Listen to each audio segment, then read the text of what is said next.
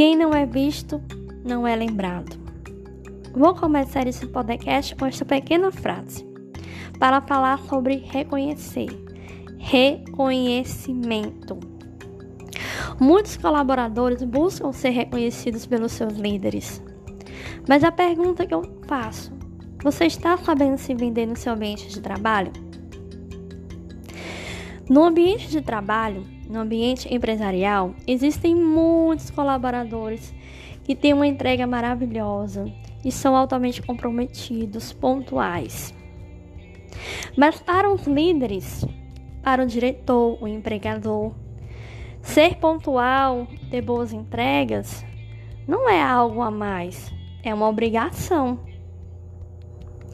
É aí que está o segredo não adianta você fazer o mais, não adianta você fazer o além, se você não chegar e provar que você realmente está modificando e realmente você está fazendo aquilo a mais, dando aquele up naquele determinado serviço, trabalhando qualidades que ele não te pediu. Precisa sim vender, mostrar aqui você me pediu isso, eu te fiz isso, isso e isso. Por muitas vezes, às vezes, vários colaboradores passam anos na empresa, no mesmo cargo, ganhando o mesmo salário e culpam o empregador. Não, a culpa não é dele. A culpa é sua.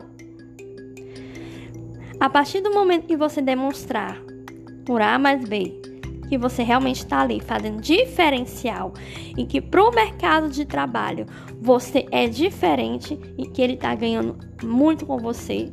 Não, ele não está apenas pagando um valor e você fazendo o que é para ser feito. Então não se esconda. Não esconda seus resultados.